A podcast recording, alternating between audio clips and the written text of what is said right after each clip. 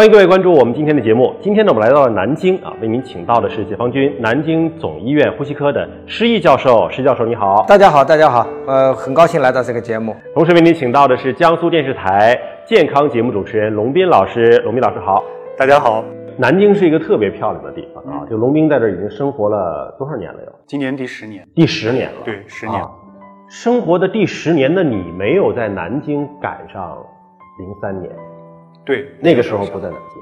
因为零三年对于很多中国人来讲啊，是一个记忆犹新的一个时刻。那时候全国都很紧张，包括北京啊，说是整个天安门广场完全没有人了，没有车了。南京当时情况是怎么样？南京人少，但是北京人更少，更少，因为病情的严重程度不完全一样嘛。因为我记得当时去，我代表呃中国参加了叫东盟十加三，就是东盟十国加上。中日韩三国关于呃非典的国际研讨会，嗯，所以人家说，我从北京回来，说你应该第一个被隔离，因为施毅教授在零三年的时候，我觉得还是有一个非常了不起的一个经历啊，这可能是我们很多人说起来会很很很恐惧的一个经历，就是南京地区的第一例疑似非典病人和第一例确诊的非典病人。都是经您的手给救治和诊断的，是吗？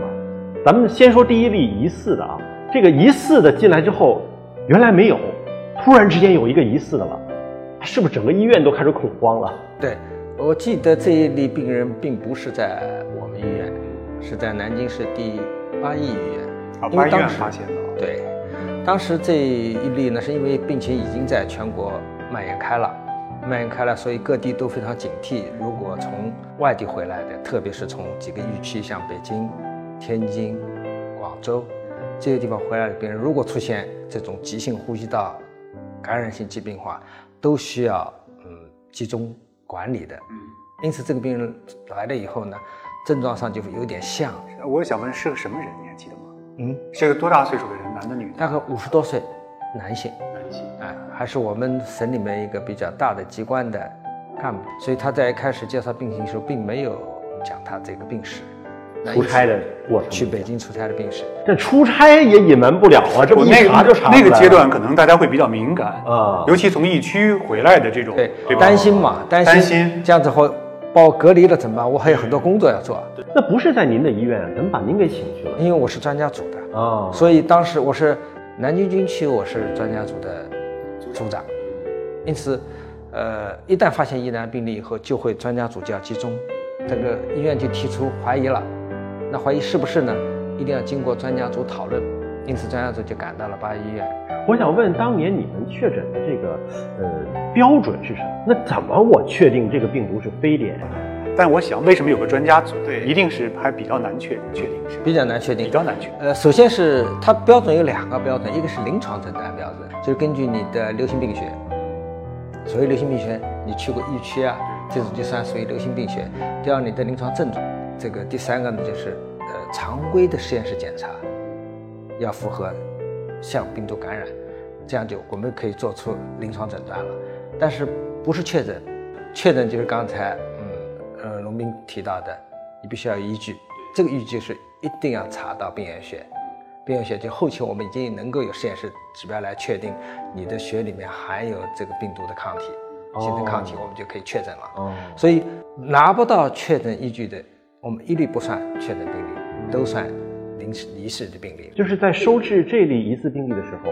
已经有在血液当中能够找到非典病毒抗体的这样的依据了。当时还拿不到，当时还没有，因为当时在早期并没有这些依据。但我印象中，当时经常听新闻，各地报疫情，疑似多少例啊，疑似多少例，就是没办法确诊。对，当时是这样，听起来应该是这样。因为你没有办法确诊，我们只能对那些高度怀疑的疑似病例，尽早采取呃预防隔离的隔离方式措施呢，来阻止疾病的传播。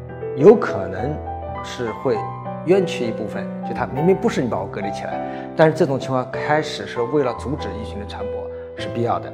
第一个疑似的这个，那他最后等于好了，他好了，最后应该说他不是，是用什么治疗手段了吗？还是说就是自然好？因为其实病毒感染，呃，大家不学医的话是没有非常特殊治疗，尤其是我们并不知道是哪一种病毒的时候，更没有特殊治疗。那个时候有达菲了吗？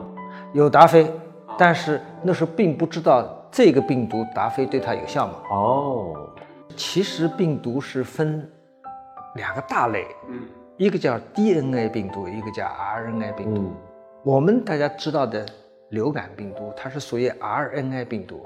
我们讲的达菲只能治疗 RNA 病，所以如果这病不是 RNA 病毒，达菲是一点效果都没有的。哦所以并非说病毒感染都用达菲。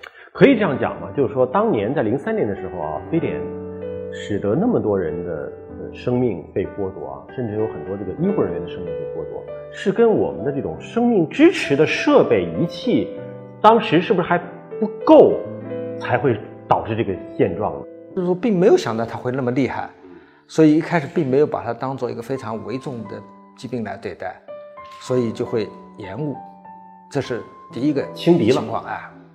第二个情况呢，就是一下子病人太多，病人太多以后啊，你根本来不及把这些病人集中到真正有抢救重症能力的医院去做。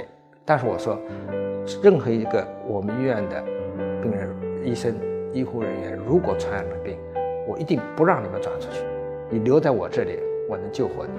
你转出去了，我不知道我能不能救活你，因为集中管理的地方，预防传播的。呃，方式会非常好，因为它集中管理，但是救治能力不一定是最好。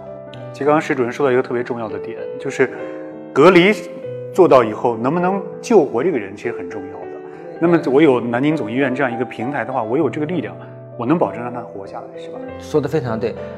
比如说，当时病人特别多的时候，重症救治的医生根本就不够。当时是抽调了很多，比如说妇产科医生、儿科医生。传染病医生，他们并不具备重症救治的能力，但是病人太多，医院的医务人员根本不够，这些医生都上了，大家轮班。其实，在这种情况，如果缺乏重症抢救的医生的话，其实即使你到了这些单位，不一定真的能活下来。讲到这个病，很有意思个现象，零二年时，山东医药约我写一篇文章，有一些病原体的感染，它引起的表现呢？主要是进入到人体以后，这个病原体它进入到人体的细胞内引起的病理改变。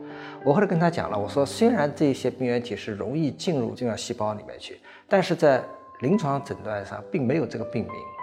我说临床诊断病名有一个非常可靠的公认的病名叫非典型肺炎。哦，那个时候已经有了。那因此我就写了一篇文章，叫《非典型肺炎的诊断和治疗》，在山东医药。